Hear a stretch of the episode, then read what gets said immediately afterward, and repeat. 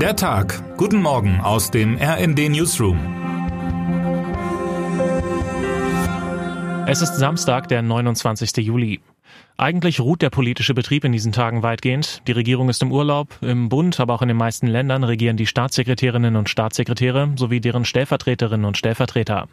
Auch in den Parteizentralen passiert derzeit nicht viel. Einzig die AfD hat sich ausgerechnet die Ferienzeit ausgesucht, um ihren Bundes- und Europaparteitag abzuhalten. Seit gestern bis Sonntag will die Partei, begleitet von Protestveranstaltungen vor der Halle, über ihr Europaprogramm debattieren und einen Spitzenkandidaten ausrufen.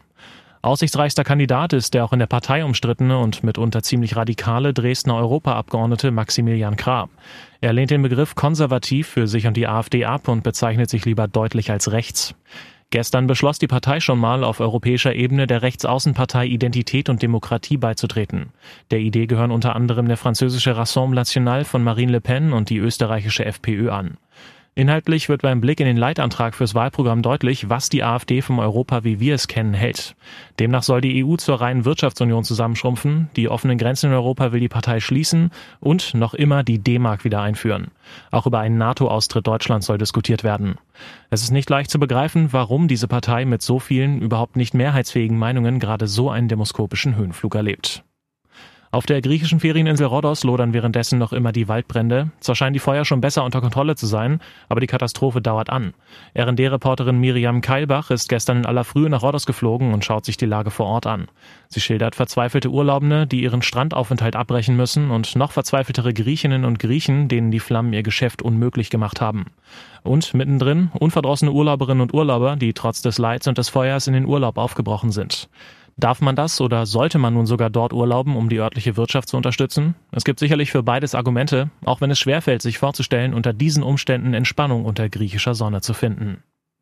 Bei der Fußball-WM der Frauen in Australien kommt es heute zu einem Duell, was nicht nur bei den Männern wohl als Klassiker bezeichnet werden darf. Frankreich trifft um 12 Uhr auf Titelfavorit Brasilien. Die Französinnen, die schlecht ins Turnier gestartet sind, könnten mit einer weiteren Niederlage schon den Gruppensieg verspielen. Brasilien nach dem spektakulären 4 zu 0 Sieg im ersten Spiel gegen Panama den Weg in die K.O.-Runde sichern. Am Sonntag dann dürfen die ersten deutschen Spielerinnen ran. Ab 11.30 Uhr geht es gegen die für ihre äußerst ruppige Spielweise berüchtigten Kolumbianerinnen.